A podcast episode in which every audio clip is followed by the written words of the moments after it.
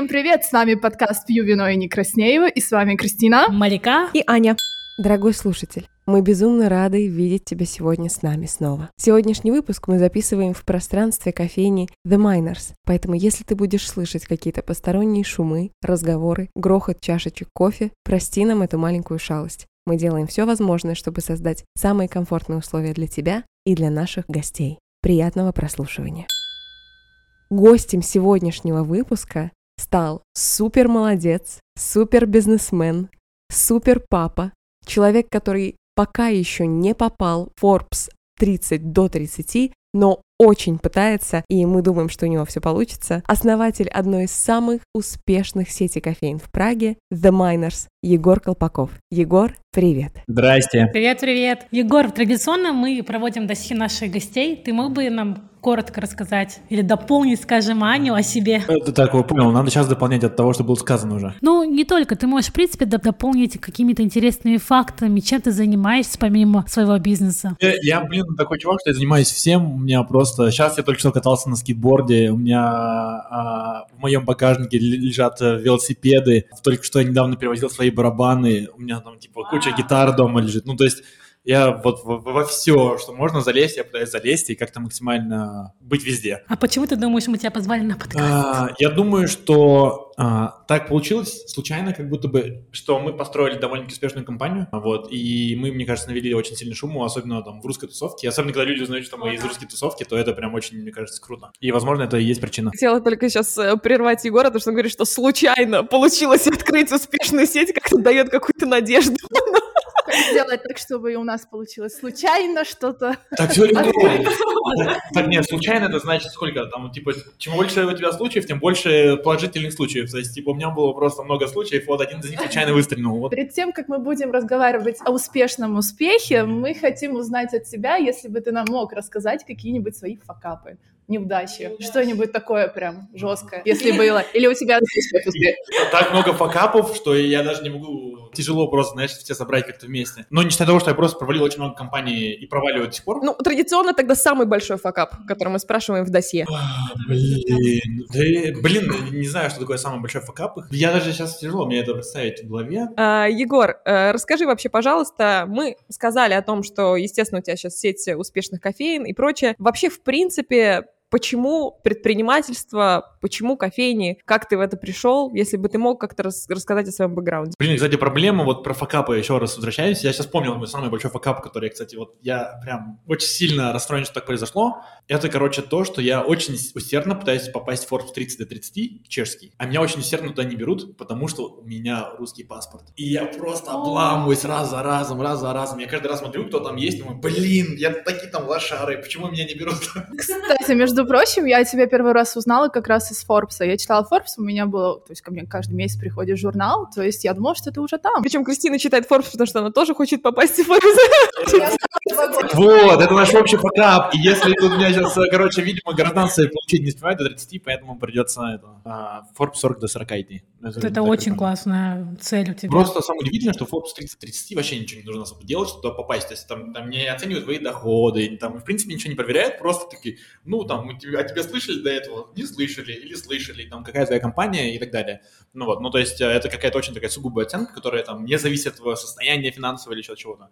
Ну и часто я знаю ребят просто из 30 до 30, некоторые из них просто, ну, там, супер неуспешные компании, которые уже давно закрылись, типа, и там около банкротства они все находятся но просто за то, что они были громкие, они туда попадают. Ну и как ты вообще попал в кофейный бизнес? И я просто понимал с самого детства, насколько я себя помню, я задавал своим родителям, как заработать денег. Потому что у меня родители, как раз в тот момент, когда появился уже я, у них тоже начинался какой-то бизнес, то есть они были там опять из бедной семьи довольно-таки. И моя сестра, которая на 12 лет старше меня, то есть они там на рынке продавали сигареты, носки, вот эта вся фигня, ну, короче, стандартная история. А, а я родился уже в тот момент, когда у родителей появлялись деньги, но они их до сих пор не научились тратить. Ну, то есть, они, там, у меня папа ездит на дешевой, супер дешевой машине, типа, нереально так дешево купить, как он ее купил, а, там, не знаю, то есть, одевается на рынке, ну, маму еще там более-менее научился деньги тратить.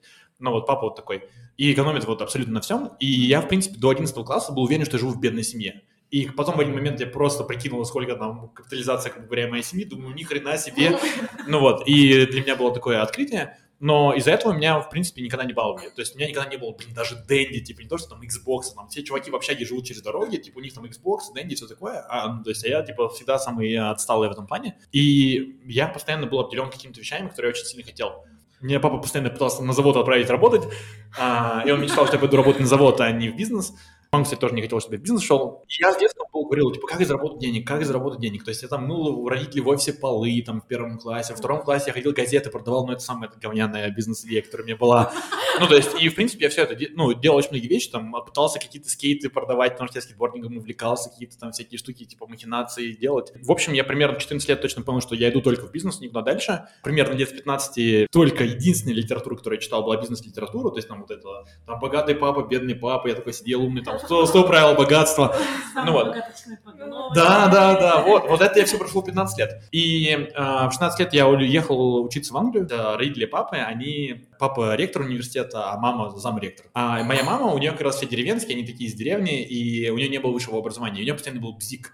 И она хотела, чтобы я был очень образованный, чтобы я работал в банках, мне платили большие зарплаты, вот, и ходил в костюме тебе обязательно. Но это круто, что родители инвестировали а, в тебя. Да, круто, сто процентов. А, ну вот, в общем, меня отправляют в Англию, я понимаю, что там, я учусь там, а в школе, а, там, 16-18 лет, по-моему, и я понимаю, что если я сейчас там все хорошо заканчиваю, иду дальше в университет, я понимаю, что дальше, типа, меня ждет корпорат, и из него уже будет очень тяжело выйти. Я, то есть, понимал, что я очень сильно не хочу в корпорат, потому что это, а, мне кажется, что это слишком это комфортно, это классно. То есть, типа, в корпорате ничего плохого нет. И вот сейчас, когда я себе заканчивал бизнес, я пошел бы, наверное, в корпорат поработать. Но я думаю, что мне там не понравилось бы. Мне так все говорят.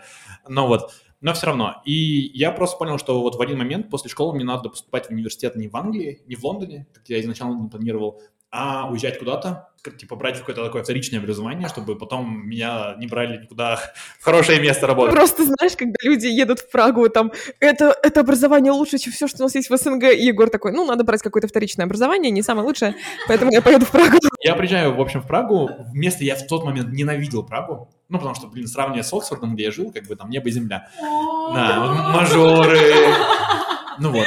А, но я приезжаю сюда с единой мыслью, что я здесь начинаю что-то делать. И просто спустя месяц мы тут какой-то, блин, с каким-то чуваком, мутим какой-то стартап, продаем билеты через нас там типа сеть, а, там, не знаю, человек 25, наверное, студентов, которые толкают билеты на стендап друг другу. Мы всем этим руководим, блин, это было очень смешно. И, ну, очень много проектов пробовал. Но в Чехии я приехал, типа, понимая, что здесь дешево жить, я могу просто там сэкономленные деньги, которые там родители, родители сэкономят на том, чтобы я а, потратил просто на учебу и на жизнь в Лондоне, я просто говорю, договорился с мамой, что говорю, давай, один год образования я просто потрачу реально на бизнес, а не на бизнес-образование, это будет, типа, полезнее. В, в общем, вот тут у меня появился как раз стартовый капитал на первую эту локацию, и я такой думал, так, что начать, что начать? И мне очень нравился кофе, и знаешь, когда такое делаешь market research, такой думаешь, ну, в мире примерно 7 миллиардов человек, из них, наверное, половина пьет кофе, думаешь, о, вот на кофе, там еще маржа 300%, я не знаю, откуда вот тупая эта цифра. Ну, в общем, и в тот момент как раз было зарождение specialty кофе, не знаю, если кто-то шарит. Да, да, у нас был подкаст, вернее, выпуск с Ольгой Прагмат. Вот, отлично. Она, короче, сказала, что такое specialty кофе, и так получилось, что в Праге тогда было всего лишь пару локаций в specialty, и я думал, блин, надо бы зайти и что-то намутить. Мы зашли, вот как раз открыл свою первую кофейню Барри Хигель. В этот же год мы стали типа лучшей кофейней Праги. Нас там кто-то там назначил и для нас это было типа вау. Напомни, пожалуйста, какой год это был? По-моему, 2016 мы открылись. Мне кажется, вы были на кофейне в Праге в это время. Это было, наверное, первые пять э, таких кофеин в Праге. Specialty. Не-не-не, там типа вот были M Espresso Bar уже в тот момент. Ну, то есть они были, были первые, там Lab M, типа M Espresso Bar, там Double Shot уже там только что открыл Миста как раз. А, ну, это там кафешка, грубо говоря, а не кофешоп, а немного другая сфера. Но, грубо говоря, Specialty кофе чуть-чуть уже зарождался. То есть твоей фишкой является Specialty кофе? А, ну, как бы сказать, Фишка, что, что значит фишка? Ну, у каждой кофейни есть какая-то фишечка. Я не знаю, допустим, кто-то ориентирован на вот на specialty кофе Starbucks, э, на бренд, скажем, самого Starbucks. Кто-то, я не знаю, производит какие-то прикольные вкусы, типа розовое латте и все дела. Ну и ваша фишечка в чем? Не, это упрощение очень жесткое. Вот все, что ты назвала, это типа не фишечка. То есть, знаешь, там убери это, у кого любой из этой компании все будет нормально. То есть убери сейчас у нас specialty кофе, вообще всем будет пофигу реально. Ну, то есть э, половину людей, вот мы сейчас все сидим, вот только один человек пьет черный кофе, и только один человек запалит, что, что там, типа, ну, да. нормальный кофе или нет. А мы вот пьем, там, грубо говоря, нам сейчас намешай какой-то самый дешевый арабику, или можно даже ее робусты подмешать, и мы все не заметим.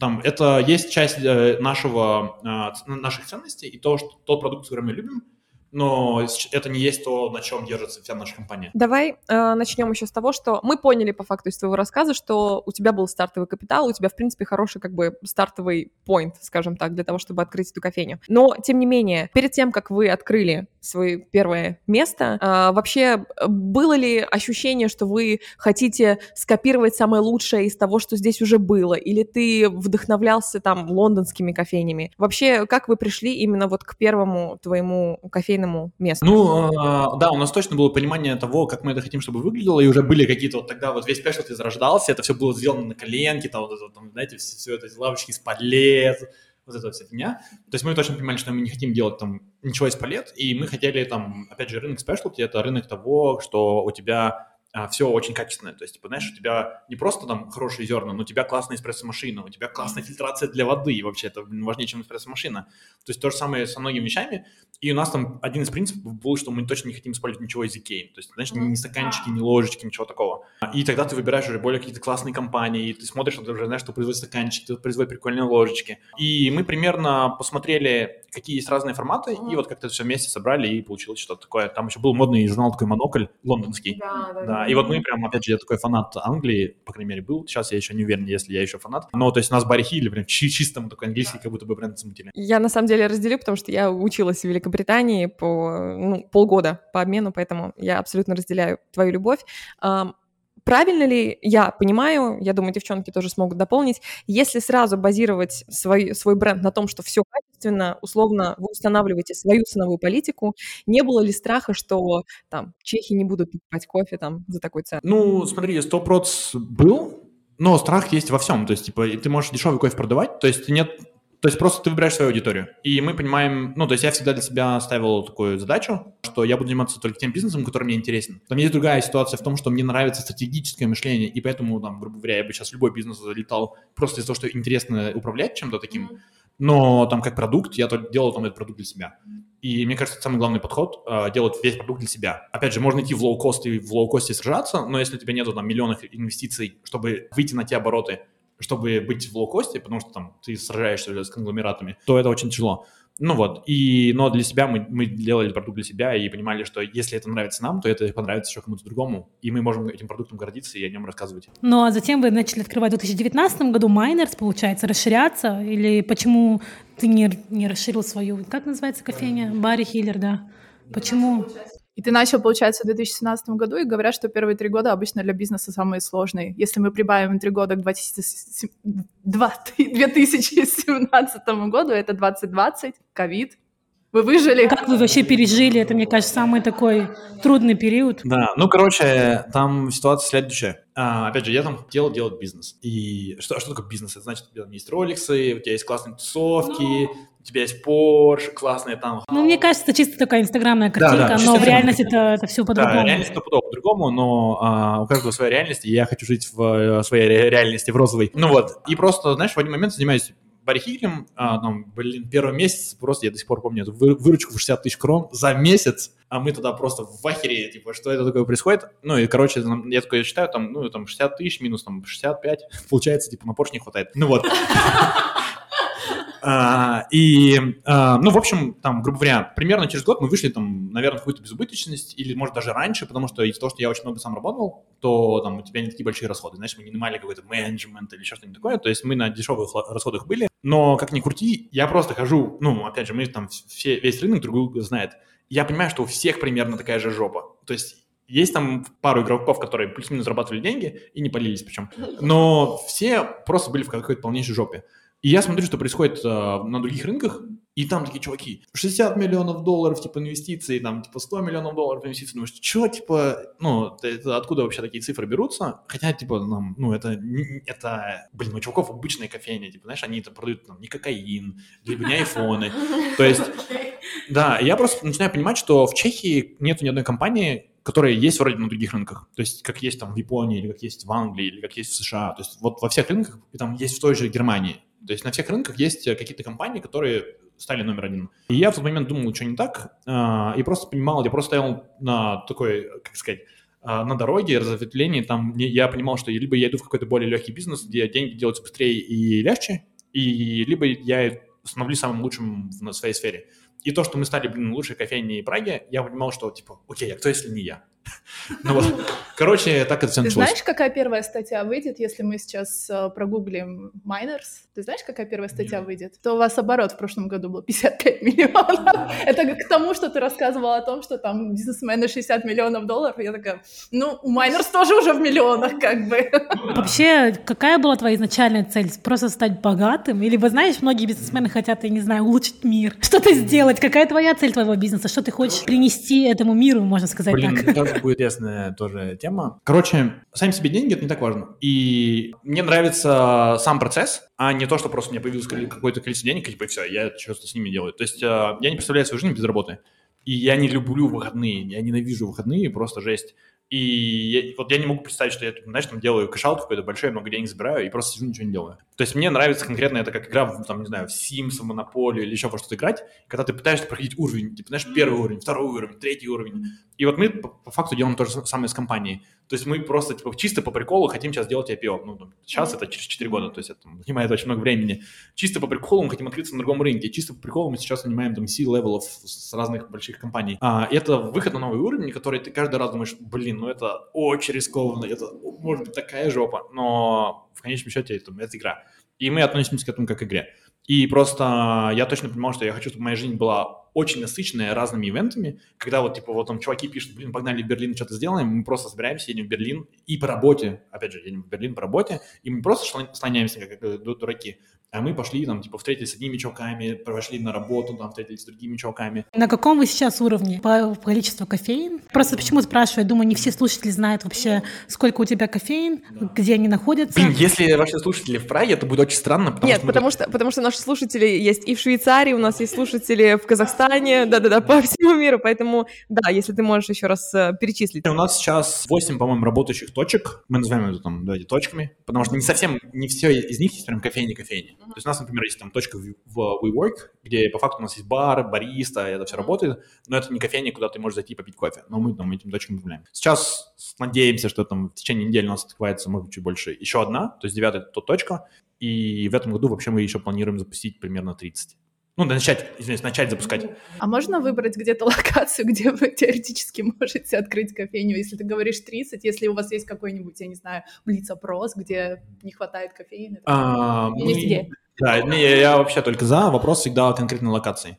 Потому что мы ищем локации просто кровь из носа везде. А в Праге мы думаем, что в общем будет в районе 20 точек, и вот как раз 30 и еще мы планируем а, на Испанию сейчас раскинуть в основном. Ну, расскажи нам, как вы ищете точки. И вообще про бюрократию. Мне кажется, как иммигранту, как и мы все, открыть бизнес в Чехии не очень-то легкий путь нужно пройти. Я бы, может быть, вообще еще вернулась скорее к истории Минерс. Э, Судя по тому, что пишут в журналах, да, в статьях, я так понимаю, что у тебя есть как бы ко-оунер тоже, да? Вот расскажи, пожалуйста, об этом, и потом мы тогда еще перейдем, наверное, к бюрократии и ко всему. Короче, тогда я начну рассказывать историю как-то последовательно с точки зрения там, Барри Хигеля. В общем, Барри Хигель, первый год мы такие выходим, может, там в ноль, там какой-то небольшой плюс. В один момент, в общем, там мне, не знаю, 19 лет, в принципе, у меня там бизнес генерирует аж там 1030 крон прибыли, плюс я еще там сам работаю, и вообще, в принципе, я такой же, знаешь, как более-менее зарабатываю как стандартный чех. А я в этом время, вообще-то, в университете на втором курсе учусь, full time. Но, опять же, на не хватает.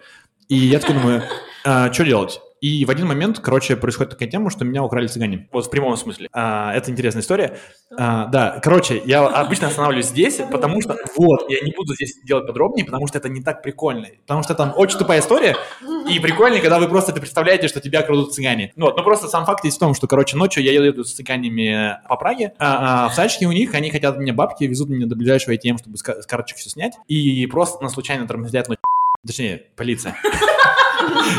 И если бы нас просто полиция не остановила случайно ночью, просто случайно, потому что я им показал не ту дорогу, где нельзя было ехать, ну, я не знаю, что было бы дальше. В общем, я туда выхожу из тачки, потому что они говорят, давай, давай, вали, вали, вали. Я добираюсь до дома и думаю, это было офигенно, это было лучшее вообще со мной, что в жизни произошло. И тут я а, понял одну такую вещь, что... Потому что вот у меня был год, когда мне просто все мечты разбились. То есть, когда я представлял какую-то предпринимательскую жизнь, а в конечном счете это просто 12-часовые смены, там, типа, не знаю, работаешь 50, там, 70 часов в неделю, ну, очень жестко устаешь, в конечном счете ты думаешь, что там все твои сотрудники будут твои лучшие друзья, а в конечном счете, типа, блин, никого, ни на кого нельзя никогда положиться. И тут я понимаю, что в жизни интересны это то, чтобы у тебя было не, не что-то стабильно, и это, по крайней мере, не то, что хочу я. Я хочу то, чтобы у меня было жесткое падение и жесткие взлеты. И для меня, там, опять же, там, кража цыганами была очень прикольный experience. И я просто понял, что любой experience, он очень крутой. Цыгане тебя вдохновили дальше развиваться. Это как Ньютону упало яблочко на голову, а тебе цыгане. Кстати, очень забавно, что если вот послушать там, о чем говорят, в принципе, успешные предприниматели, просто у Егора там «меня украли цыгане», это лучше, что со мной случилось вообще за последнее время. Кстати, очень интересно про то, что ты говорил, как бы разбились какие-то предпринимательские мечты. Я тоже из семьи предпринимателей, и моих родителей тоже всегда удивляло, когда они сталкивались с этой суровой реальностью, что им кажется, что все будут родить за этот продукт, за эту компанию так же, как они, а на самом деле все просто получают зарплату, а, возможно, и завидуют тебе тоже в том числе. Да, ну, в общем, и в тот момент э, я улетаю, ну, я же учусь в университете все это время, и я улетаю в Америку там на месяц, что-то такое. Ты учишься в Праге? Да, англо-американский, да, да. И я улетаю там в Америку там на пару недель по обмену, но моя главная задача на самом деле была пойти в Нью-Йорке, посетить компанию Blue Bottle, э, кофе, она называется так до сих пор. И я просто, у них было там на тот момент в районе 40 точек по миру, то бишь 30 в США, там 10 в Японии примерно. И самое интересное, что это, вот, знаешь, как есть там WeWork в коворкингах, там Apple в телефонах, там Tesla в машинах, они такие же были в кофе. Просто вот компании, которые самые первые на слуху. То есть компании, которые, ты знаешь, там открываешь Нью-Йорк Таймс, там они на первой обложке, там, типа, знаешь, там Тони Хок в них инвестировал, думаешь, офигеть, что такое. И я просто прошел все их точки в Нью-Йорке, посчитал везде трафик, примерно прикинул, сколько они зарабатывают, и понял, что где-то я офигел вообще, что так много. И, в общем, когда я просто понял, какие ошибки я совершил с Барри Хигелем, ну, сижу, переписываю модель, понимаю, как это сделать в следующий раз, и я там выхожу на их операционного директора, или там, я уже не помню, что они там с позиции была, Чувих управлял всеми точками, в общем, по, что это, East Coast. Она мне отвечает, говорит, да, без проблем, давай встретимся, я тебе все расскажу. Я думаю, кайф. Просто я сижу, два часа задаю вопросы, и моя задача проверить, то есть понять, то, что я думаю, это так, либо я дурак. И там спустя все разговоры я понимаю, что я вообще не дурак, я все четко врубился, просто я сэкономил в один момент. И, ну, у меня не было достаточно денег, чтобы там сделать так, как нужно было сделать, и там, и хорошо, что я изначально не пошел там правильно, но, в общем, я понял, как нужно делать. Я приезжаю сюда, ну, работаю в баре Хигеле, там, я со всеми общаюсь, там мне кто-то спрашивает, я говорю, вот, я скоро собираюсь открывать новую кофейню. И тут выходит новость, что Blue Bottle продаются, и продаются за 700 миллионов долларов. Там, короче, закрытая сделка, но она от 700... Только не говори нам, что ты купил эту компанию.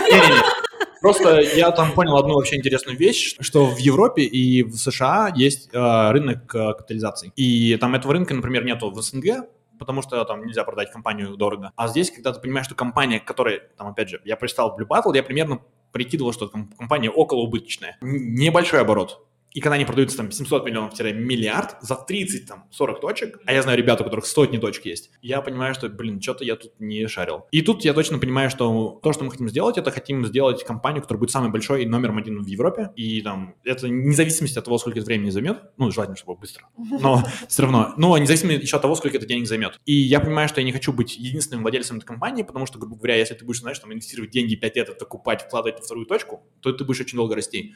Я понимал, что мне нужно изначально подходить к корпоративным, а, как стартапам. По факту мы собираем фандинг, мы это инвестируем, а потом собираем второй раунд, третий раунд, пятый раунд и так далее. Вот. И, в общем, я пока варю кофеек, рассказываю всем, что я собираюсь открыть, и тут ко мне просто ходит чувак какой-то чех пить кофе, он только что переехал из Англии, он там в Лондоне работал в банке, до этого он работал в банке в э, Америке, в риск-аналитике, и он говорит, о, я переехал сейчас в, типа, обратно вот в Прагу, живу там за квартал отсюда, хочу тоже открыть кофейню спешлти. Я думаю, что их в Праге нету, а типа оказывается так много, мне даже на квартале вот есть. И мы с ним очень много общаемся, и он говорит, блин, давай я с тобой, давай я с тобой. Я там с третьего раза говорю, окей, давай со мной. Я просто сначала не очень понимал, зачем ему не нужен был. Ну вот. И, в общем, мы сидим, и он такой хотел открыть второй просто барихик. Я говорю, чувак, нет, мы открываем просто компанию номер один в Европе. И он говорит, ну да, да, да.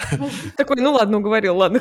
Да, да, примерно так. У меня просто была такая же мечта, типа, знаешь, что ты там варишь кофеек, общаешься со всеми, все приходят, блин, э, ну, короче, такие мечты. И, ну вот, вы сели за кофеечками, решили открыть майнерс. Почему майнерс? Какова, какова ваша концепция вашей а. большой кофейни, скажем? Очень простая. И вот единственное, сейчас хотел еще докинуть как раз интересную тему про бюрократию, про все такое. А, вот, в общем, история. Там я сижу, со мной сидит чувак из риска аналитики банков, который работал вообще везде. Сейчас он в этот момент работал в большой четверке тут в Праге. И он дает мне деньги, мне было, там, не знаю, лет 19 19-20, я студент, русский студент, я не говорю по-чешски, ну, на тот момент вообще не говорил, то сейчас я хотя бы объясняюсь там более-менее как-то. И это, я думаю, блин, чувак, это вообще не риск аналитика, типа. Ну вот. А, да, но он не пожалел с того момента. И мы понимаем, как мы хотим открывать. Мы оба с ним такие интернациональные ребята, когда мы там любим Лондон, мы любим вот, вот все, все такое большое, и мы понимаем, что мы хотим, в отличие от всех чешских кофеин, которые, знаешь, такие, мы их называем бабушкинская кофейня, куда ты приходишь, там такой чил, так все спокойно, клидок такой, блин, вот эти старые стулы, стулья. И мы говорим, что, блин, мы хотим кофейню открыть, которая будет такая очень вайбовая, там такое, мы вот пытались принести urban, там, urban какой-то lifestyle в, в Прагу, где, в принципе, это вообще такой не очень urban lifestyle, и мы просто понимаем, ну, что мы хотим сделать какую-то такую очень, очень прикольную компанию. И у нас первые все сотрудники, у нас больше, чем половина не говорила на чешском языке, потому что у нас были ирландцы, нидерландцы, очень много американцев, а, до сих пор у нас очень много девчонок из Бразилии на кухне работают, не знаю, как они туда попали. То есть, и, и просто у нас была такая тема, когда ты приходишь в кофейню, и с тобой просто говорит как американец, и он говорит по-чешски. И нам это было прикольно, потому что мы, типа, такая а интернациональная компания.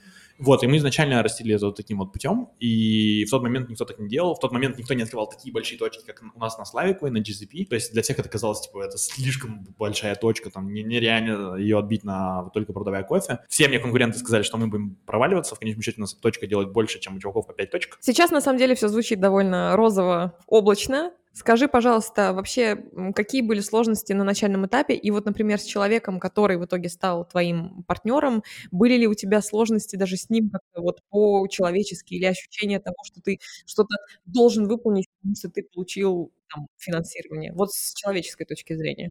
Um, у меня постоянно есть синдром того, что я что-то не доделываю, но ни у кого другого такого синдрома обо мне нету. То есть все, ну, то есть вам постоянно жалуются, что я заставляю всех работать дофига, и то есть... Синдром самозванца. Да, да, синдром самозванца. А, ну, в конечном счете я просто спакиваю так и всех толкаю так сильно, что там а, все в афиге, и то есть там понимаю, что я оверперформлю от того, что все ожидают. Это классное чувство, когда я знаю, что, ну, когда мне прилетает такой фидбэк, это очень приятно. Поэтому с ним, в принципе, нет никаких разногласий, при том, что мы просто из разных поколений, и там, знаешь, там, что для меня красиво и модно, для него это чуть-чуть, типа, непонятно. Ну, вы разделили свои обязанности, то есть ты ответственный за что? Можешь сказать? А, в принципе, ну, короче, давай я скажу, за что ответственен он, и дальше все остальное это я. Да, то есть он ответственен за финансы, то есть его задача это ну, все юридические вопросы, это все юристы, бухгалтерия, а, вот, и работать с инвесторами, а, и с банками, и, и бюрократия. То есть я ненавижу бюрократию, я в жизни не читал никакие контракты, хотя у меня контракты совсем, у меня даже с женой с мои контракты, и у нас с ним четко прописаны контракты, кто за что отвечает, и типа, чтобы мы не влезали в... Ну, то есть, говоря, если вдруг кто-то мне говорит, типа, он мне будет говорить, слушай, надо делать кофе вот так вот, я могу подписать им контракт, скажу, вот здесь вот написано все, что я решаю, и все. Но мы никогда не прибегали к тому, чтобы мы мерились, у кого больше акций, у кого там решающее слово и так далее. То есть мы всегда очень четко договоримся. Ты, значит, получается, генератор творческих идей, э, вообще ответственный за кофе. А я, ну, в принципе, там, я CEO, то есть я конкретно, там, знаешь, не выбираю весь кофе, то есть я могу бы зайти к пацанам, типа, вместе покапить сказать, о, это прикольно, давайте возьмем, да, и, типа, мы не соглашаемся, иногда я говорю, нет, вот это точно не берем, вот, иногда я прихожу где-то всем наваливаю там и сям, но это там стандартная, знаешь, рутина там SEO, наверное, маленькой компании все-таки, ну, Олда такой чувак, которого там не все знают, хотя он везде появляется, ну, то есть, опять же, это такой чувак, который, а грубо говоря, он не пытается этим управлять никак там со стороны через людей. То есть просто он занимается своей вот узкой такой частью и все. Как ты считаешь, эм, если бы у тебя был когда-то босс, хотел бы ты себе такого босса, как ты? А, ну, так как я хочу очень сильно работать туда, но единственная проблема, я хотел себе другого босса, потому что я хочу босса, который знает больше, чем я. И вот там, мне кажется, самая большая боль предпринимателя это в том, что очень долгое время когда ты не можешь потратить очень много денег на крутых чуваков, самый умный чувак в компании — это ты. И вот только недавно мы начали позволять себе какие-то платить более-менее большие зарплаты, чтобы привлекать прям крутых ребят, которые мы сидим думаем, вау, типа, вот это было круто. А, а до этого приходится, типа, знаешь, тебе разбираться во всем, чтобы этому сказать, так, ты делай так, так, так, ты делай так, так, так, и в конечном счете тебе просто такая большая рава ассистентов, как будто бы, которым нужно четко сказать, что им нужно делать. И ты надеешься, что они это сделают нормально. Но, опять же, это не всегда так работает. То есть ты, наверное, прошел и курсы баристы, я не знаю, ты разбираешься ну, во я работал за баром в барихе и так далее. Да. Да, да, то есть это я через все прошел, говорю, там нет. Короче, Барихиль сейчас в, находится в сети наших кофеин, мы просто еще не, не ребрендили, и я туда не люблю ходить, потому что мне каждый раз флешбеки как-то я отработал 12 часов и моешь пол там вечером уставший, блин. Ну, тебя это никак не мотивирует, не знаю, знаешь, многие же ностальгируют, особенно бизнесмены, что... Нет. Нет. А, меня единственное, ну вот у меня всегда была задача в том, чтобы мой год сегодня и там, через год это полностью были разные жизни. То есть мне очень важно, чтобы было движение, не обязательно, чтобы в хорошую сторону. То есть я, я не против... Барри Хилгер твое прошлое, а Майнерс твое А, настоящее. ну, и я также не люблю ходить во многие майнерсы, поэтому. То есть, потому что, знаешь, я, опять же, мы делаем очень так быстро, и я не тот чувак, который, знаешь, как ресторатор или какие-то чуваки, которые там полжизни там думают, какую кофейню сделать, там, какую стенку, какой там дизайн. Я думаю, так, ну, в этот раз сделаем так, в следующий раз сделаем так, в следующий раз делаем так.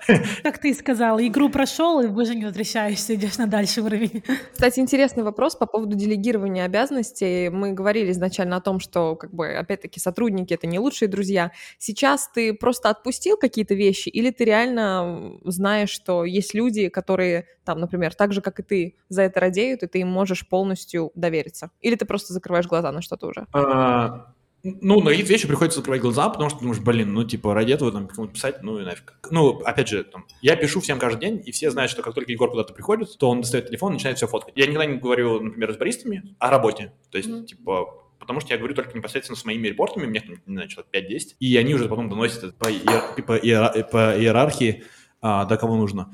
Я стопудово занимаюсь каким-то тупым микроменеджментом, но не для того, чтобы микроменеджить, а просто, чтобы, так, типа, просто, знаешь, проверить, а ребята знают это или не знают. То есть сегодня я был на стройке, например, у нас там капает один кондиционер, хотя раньше не капал, а ра- капал раньше другой. Я просто присылаю чуваку, говорю, ему, чувак, ты знаешь, что капает или нет? Ну, просто на всякий случай, чтобы ты знал. Ну вот, ну, то есть я не пытаюсь там его, там, ну, когда это будет сделано и так далее. Я понимаю, что чувак это сделает, скорее всего, он уже это знает, но просто я хочу быть уверенным, что вдруг он не знает, и я ему просто сказал. Давайте вернемся вообще знаете, к созданию вообще Майнерс. Почему Майнерс? Почему такое название? Блин, ну, слушай, проблема с названиями это очень большая, потому что все названия же есть в каких-то трейдмарках, знаешь, и ты такой сидишь и просто думаешь, блин, это уже тоже было. И это было в Симпсонах, типа, знаешь, и так вот. Мне сегодня, кстати, сказал э, молодой человек о том, что как бы Майнерс, ну, по факту шахтеры, есть такая кофейня тоже во Львове, и там у них, еще есть какая-то экспозиция, там шахта кофе и все такое, как бы, поэтому... Да-да, я там была, кстати говоря. Да, да была... нет, не только там, вопрос в том, кто, первый сделал трейдмарк. Ну что, как я изначально рассказывал, что изначально мы все любим работать. То есть мы в этом бизнесе не для того, чтобы там быстрые деньги намутить и свалить, а для того, чтобы просто там работать и прикалываться и развиваться в этом. И мы делали, опять же, продукт, тот, который нужен нам, тот, который мы любим, это место, куда ты можешь прийти и поработать, чтобы тебя не оттуда бариста не выкидывали, чтобы ты там не сидел, не шептался со всеми, поэтому у нас громкая музыка в всех кофейнях, нам постоянно пишут, одна звезда, громкая музыка, а мы никогда не делаем тише. То есть мы постараемся делать громко, чтобы, ну, ты когда говоришь, никто не слышит соседним столом. И мы создали кофейню, типа, о работе, для, для работы. И Хотя мы сейчас не пытаемся уже позиционировать это как коворкинги, то есть сейчас мы уже пытаемся, типа, чуть выносить это в, в общий lifestyle, и где-то рабочий lifestyle, где-то там какой-то более там прогулочный, где-то еще более прикольный. Ну и вот изначально вот была эта идея, и шахтеры, потому что мы сделали, ну, во-первых, там есть там такое слово, там, экстракция в, ко- в кофе, как, знаешь, как экстракт, extract materials, также, типа, экстракт кофе. Самое тупое объяснение нашего названия, которое я вообще не люблю, самое клевое, это то, что мы пытаемся сказать, что как раньше тяжело работали шахтеры, так же сейчас тяжело работаем и мы. Только они работали в черных шахтах, где было мало света, вот так все, типа, маленько и узенько, а у нас, наоборот, большие помещения, большие окна, много света, и все не черное, а белое. И то есть мы сделали полностью противоставление тому, как раньше выглядели шахтеры. Но это не значит, что мы работаем меньше. То есть у нас просто другой э, уровень труда. Круто, круто. А если вернемся, вот мы смотрим на этот интерьер весь, у тебя была какая-то изначально какая-то идея, я вижу немножко такого, знаете, японского минимализма, какой-то экологической какой-то темы, я не знаю. Топ Продс, вот такие японский минимализм на нас повлиял. Мы, опять же, сейчас тестируем разные стили. У нас вот сейчас, например, кофейня, которая открылась в Барселоне, вообще абсолютно другая. Точка, которая у нас открывается здесь, тоже другая, это делали другие ребята. И мы пытаемся посмотреть, какие стили работают, какие они нам нравятся, и мы ищем что-то свое, потому что этот японский минимализм, на самом деле, он очень повторяемый сейчас во всех кофейнях, и мы пытаемся уже что-то сделать более актуальное, чем это. Какая твоя любимая кофейня Майнерс? По стилю, вообще по атмосфере? По атмосфере самые любимые это там, где дофига на людей. То есть мне нравится именно состояние, когда просто много людей. Из-за того, что просто какой-то движ происходит. Именно по вайбу моя любимая кофейня это Черчилль. Потому что там очень круто, ты приходишь, там очень много студентов, очень много сотрудников компании, и вот постоянно такой движ. И там еще наш офис раньше был, плюс там происходят тренинги, у нас тренинг-центр, и это вот такой очень классный вайб был. Расскажи нам, как дела в Барселоне, и почему Барселона, а не Лондон? А, так, ну смотри, почему Барселона, а не Лондон? Тут вообще Лондон, не знаю, откуда взялся. У нас мы изначально понимали, что нам нужно расти, и нам нужно расти сейчас вне Чехии, чтобы сделать просто первый тест. То есть нам нужно понять, как наш концепт отработает в другом месте. И логичнее всего было открываться в Словакии, потому что там язык схожий, у нас очень много ребят работает в Словакии, и ну, это было для нас супер легко. Мы уже поехали в Словакию, мы уже выбираем помещение, мы на это все смотрим, и просто понимаем, что Словакия слишком маленькая для нас, чтобы париться вообще. То есть мы там можем открыть там три точки, типа пять, но нам вообще это не стоит того, чтобы, там, знаешь, посадить новый хед-офис, а, чтобы там всем этим заниматься. И в конечном счете мы дальше думали и Брно тоже, мы в Брно уже даже нашли помещение, но в конечном счете мы решили в сторону Барселоны, и мы просто, как раз у меня шутка, что мы выбирали между тремя городами на букву «Б», Брно, Барселона и Братислава, и из них просто мы относились к этому так, типа, куда нам хочется ездить на рабочие а, командировочки. командировочки. И там изначально почему мы думали про Барселону, потому что мы видели, что вообще Испания очень большой рынок для specialty кофе, для кофе, и мы просто понимаем, что если есть какие-то большие рынки, то это там Испания, Франция, Германия и там Польша. Польша в этот момент мы поняли, что там сейчас не самый лучший вариант. Германию мы все вместе дружелюбно не любим. Францию мы не любим с точки зрения там вот этого всего социализма, потому что мы капиталисты. И Барселона, точнее, Испания выглядела целиком вот как классный вариант, при том, что мы понимали, что мы это можем открыть там ну, в тот момент мы думали 40 точек. Ну и Барселона больше под ваш такой вайп. Громкая музыка, люди, вот эта вся атмосфера, скажем, испанской культуры. Да, и у нас там еще был чувачок. То есть у меня есть чувач... свои чувачки вообще везде всегда. И вот просто тот момент, когда я думал, окей, нам открываться, например, в Брно, где у нас нет своего чувачка как раз, нам открываться в Барселоне, где у нас есть классный чувак, который с нами это может сделать, у нас был легкий выбор. Возможно, сейчас э, будет э, немного странный вопрос, если мы э, подойдем к теме, например, сотрудничества с кем-то, вот мы знаем, что у тебя было сотрудничество с Олей, Прагмак. Вообще в целом, как ты относишься к сотрудничеству с инфлюенсерами? Насколько ты думаешь, что они инфлюенсят как бы в хорошем смысле твой бизнес? И были ли у тебя какие-то, например, возможно, какой-то негативный опыт в этом смысле? А, ну, вообще я хочу сказать, что я вообще не люблю работать с инфлюенсерами, и потому что я считаю, что там все есть инфлюенсеры. И вопрос в том, кто тебя слушает. И я точно понимаю, что когда мы хотим работать с инфлюенсерами, мы не хотим работать с девчонками, которые говорят о моде, например, в своем инстаграме. Mm-hmm. А, например, наши лучшие инфлюенсеры — это список Forbes чешский, потому что он ходит весь к нам. То есть mm-hmm. все ребята из крутых компаний ходят в майнерс. И для меня это инфлюенсеры. То есть, знаешь, когда... Потому что я хочу ассоциироваться с такими чуваками. И, следовательно, я буду смотреть, окей, а в чем они одеты, что они едят. И, и вот это те люди, знаешь, они инфлюенсеры для тех людей, которые должны ходить на майнерс, потому что они о стартапах, они о работе. И мы всегда понимали, что если мы хотим быть э, среди инфлюенсеров, то вот мы должны быть в старта... мы должны выбирать стартаперов как инфлюенсеров. Mm-hmm. И вот, вот, ну, просто как ты придешь к чуваку, знаешь, ты там, у него большая компания, ты скажешь, слушай, а давай мы тебе там 5 тысяч крон заплатим, а ты к нам придешь фоточку делаешь, ну, это типа, это тупо. И поэтому мы просто понимали, что, если не ошибаюсь, потому что я могу ошибаться. Вроде как никогда никому не платили за коллаборации, и прям, когда мне кто-то приходит, я говорю, нет, ну, потому что мне кажется, это много зашкварно. То есть, э, хотя сейчас у нас там опять новая команда маркетинга, и они там, я думаю, что очень сейчас сильно будут давить на инфлюенсерство. Мы посмотрим, что будет делать, потому что, опять же, я очень рациональный человек, то есть, если рационально они нам докажут, что это имеет смысл, то, ну, типа, конечно, let's go. Но я не думаю, что это как-то в большой перспективе может круто отыграть во многих вещах, если только у тебя нет четкой воронки продаж, которую мы сейчас выстраиваем, и тогда мы уже думаем, что это будет... Э, а вот смотри, а, если я бы хотела в будущем открыть кофейню или там чаевну, какие бы ты мог сказать, дать советы, что нужно сделать как начинающему предпринимателю? Блин, короче, самый большой хак, который я сознаю там, за всей своей жизнью, что у тебя везде должен быть там наставник или ментор, типа, пофиг, как его назвать. Потому что каждый любой мой э, breakthrough такой происходил с помощью классного наставника. То есть было ли это там чувиха из Blue Battle, которая мне со мной один раз села, что-то рассказала. Там у меня после того было очень много менторов, и они часто меняются, потому что часто я их просто пригоняю. Или догоняю и перегоняю. Либо у меня есть менторы, знаешь, там в какой-то очень узком, сказать, сегменте, в котором, знаешь, там, типа, а у меня есть тренер, который мне говорит, что нам нужно как заниматься, как не нужно заниматься. Это тоже своего рода наставник. Но когда ты думаешь, что ты самый умный, ты сейчас это все делаешь, то в конечном счете просто, знаешь, там, делаешь самые тупые ошибки. Просто там найди чувака, который сделал результат там, в, твоей, в твоей сфере и там, спроси его из-за совета. Если чувак слишком далеко, то ему даже часто тебе ничего не нужно. Потому что, знаешь, ну, у нас проблема. Мы очень много познаем, мы очень много получаем experience а. Нашим сотрудникам, они, мы вообще не сдались, типа, знаешь, им пофигу на наш experience, типа, у нас никто его не спрашивает. Мы хотим им делиться. Ну вот, поэтому часто наставники очень вообще открыто о всем говорят. И я также прихожу постоянно во все кофейни, говорю, слушайте, а сколько вы продаете, а какие выручки и так далее. То есть я хожу к конкурентам постоянно, спрашиваю, что и как. И вот, нам Даже интересно, с точки зрения масштабирования, например, своего дохода, если ты никогда не в бизнес-наставничестве самостоятельном, то, то есть как бы мы знаем, что огромная куча людей сейчас э, делает бизнес-коучинг, коучинг, и я уверена, что у большинства этих людей даже нет, возможно, опыта с бизнесом как с таковым, если ты когда-то задумывался о том, чтобы поделиться своим опытом, ну, возможно, даже не за бесплатно. Я постоянно делюсь своим опытом, на самом деле. Мне постоянно кто-то пишет, типа, дай совет, давай встретимся и так далее. Иногда я провожу групповые, даже иногда я сам говорю, окей, чуваки, let's go, типа, групповые просто темы проводим, и я там, типа, на 5 человек просто раскидываю какие-то вещи. Но там, сейчас я не вижу для себя как там, чтобы это монетизировать, потому что я просто, я не хочу потерять свой фокус.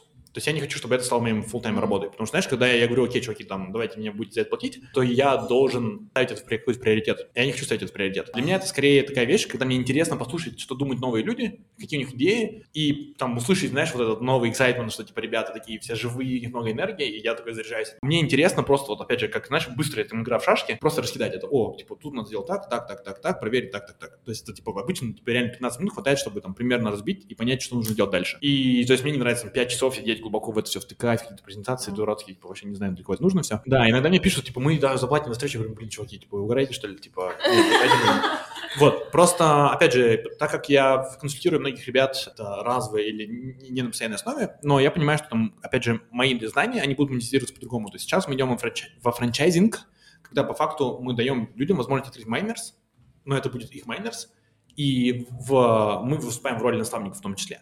И это как раз тот момент, когда, во-первых, мы это монетизируем за счет royalties и так далее, но для нас это как раз тот момент, когда мы понимаем, что мы это очень сильно структурируем. То есть это не когда я просто, знаешь, там такой, думаю, у меня есть время, встречи кому-то расскажу, а когда у нас сидит, работает над этим много людей, мы типа прописываем, собираем data у, и вот это все работает, работает, работает, собирается, и постав, ну, по факту это есть то же самое наставничество. Давай, наверное, перейдем к твоему самому успешному проекту. Я думаю, ты согласишься с этим. Это к твоей роли папы, к твоему ребенку и к твоей семье.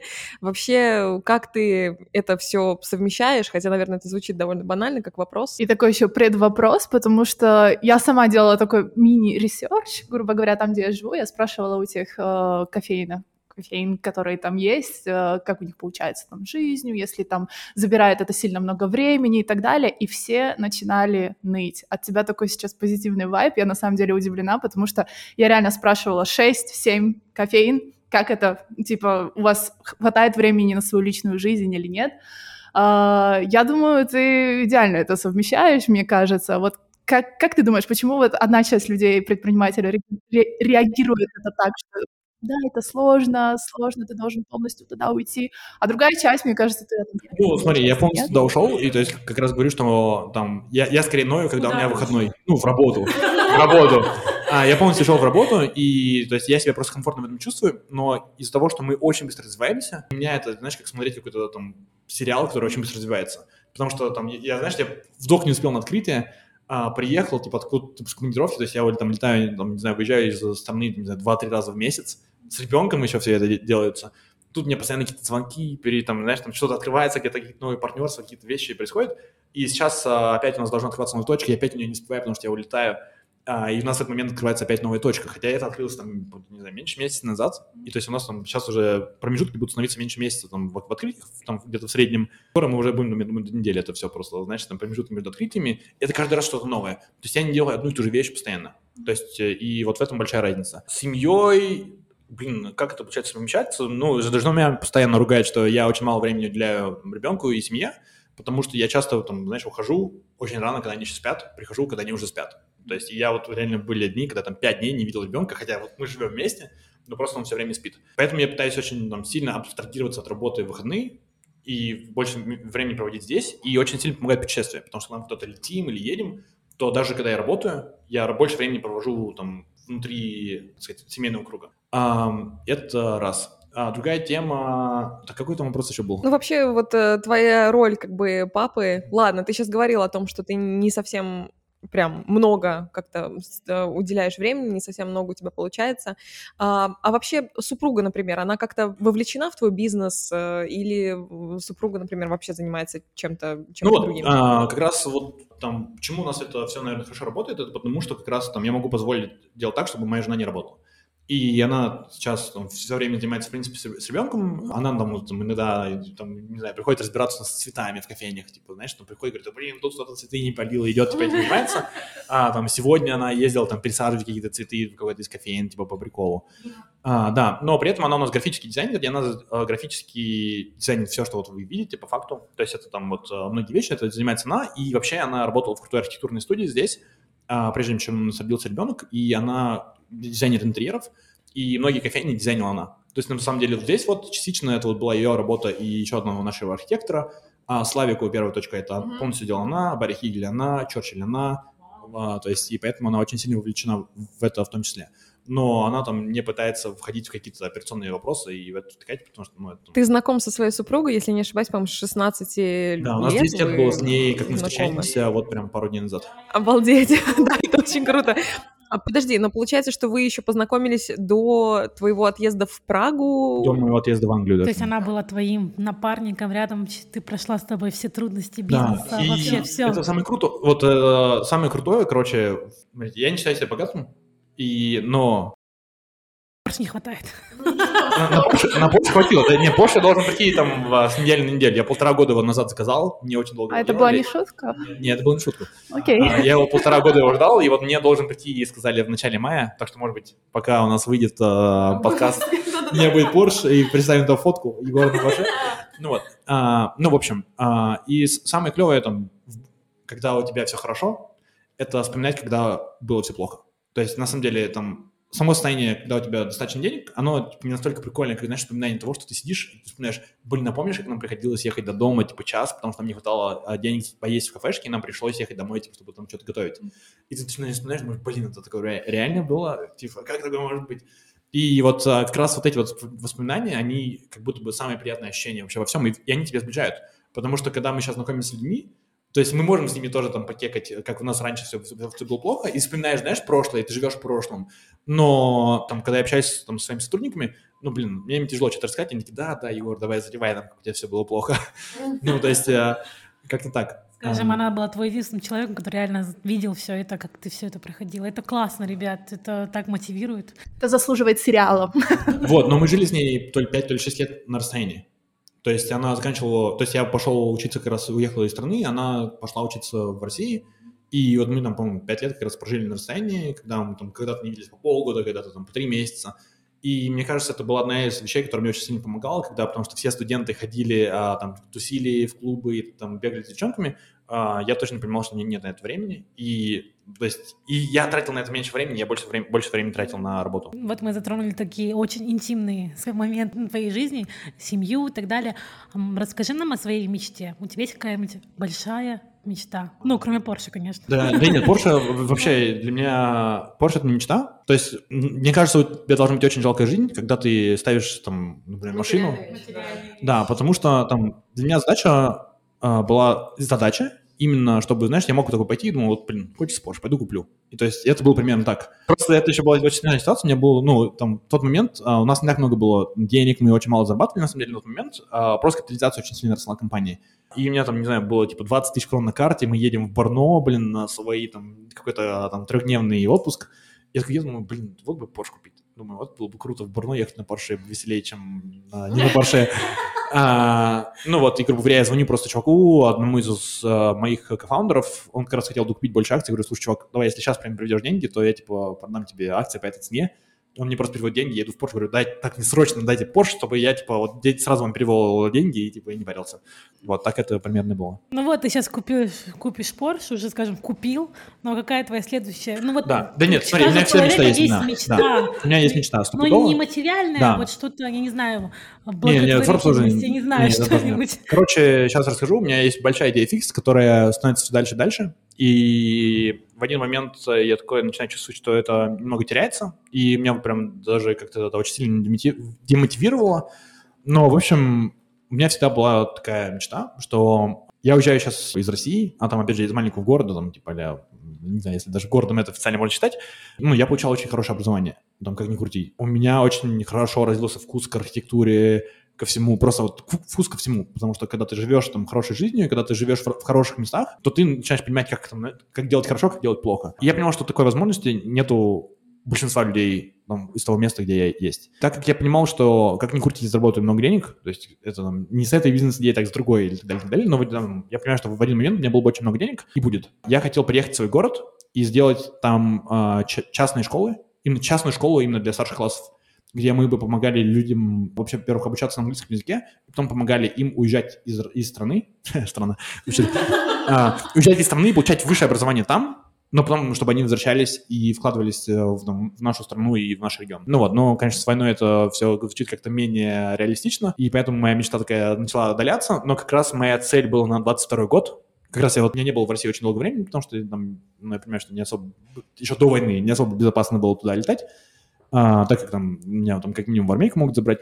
А, и я как раз себе оставил цель на 22 год, чтобы начать потихонечку реализовывать, реализовывать свой там долгий план по там, развитию своего города. И вот моя задача была начать первое первый шаг как раз в том году. И вот спустя месяц началась война, я думаю, блин, ну вот, начал, офигенно. А нет было такого, чтобы то же самое сделать в Европе? Или ты патриот своей страны? Просто, знаешь, нет какого-то такого чувства, что ты это делаешь для себя. То есть хочется это делать конкретно там не то, что в своей там, стране, а хочется делать это в своем городе для там, мест, которые ты знаешь, для людей, которых ты знаешь. Хочется, чтобы твой город был классным местом. И просто есть, как знаешь, многие города, которые считаются такими студенческими городами классными. И вот хотелось как раз мне создать именно город, который был бы не студенческий, а вот именно такой, вот знаешь, когда людей бы, там, детей отправляли из других городов а, в школу, вот в наш город, чтобы их обучали там. Мне кажется, это очень э, показательно, что, в принципе, у людей, которые, опять-таки, достигают определенных успехов, они уже воспринимают деньги как энергию для того, чтобы сделать что-то, привнести что-то как бы благое в этот мир, и это очень круто.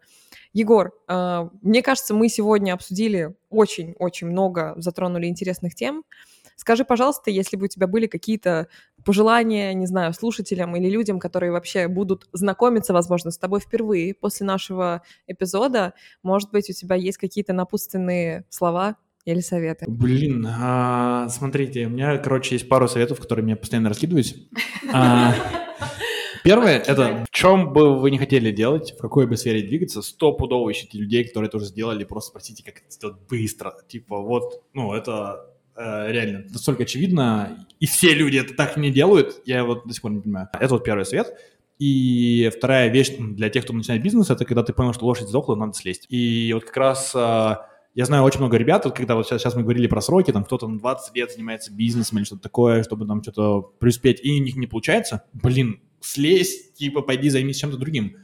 Вот, и мне кажется, очень многих ребят просто вижу, э, которые занимаются одним и тем же уже прям очень долго, и там нету потенциала, и у них нету роста, и то есть зачем ну, этим заниматься? Круто. Девочки, я думаю, у нас получился просто шикарный выпуск.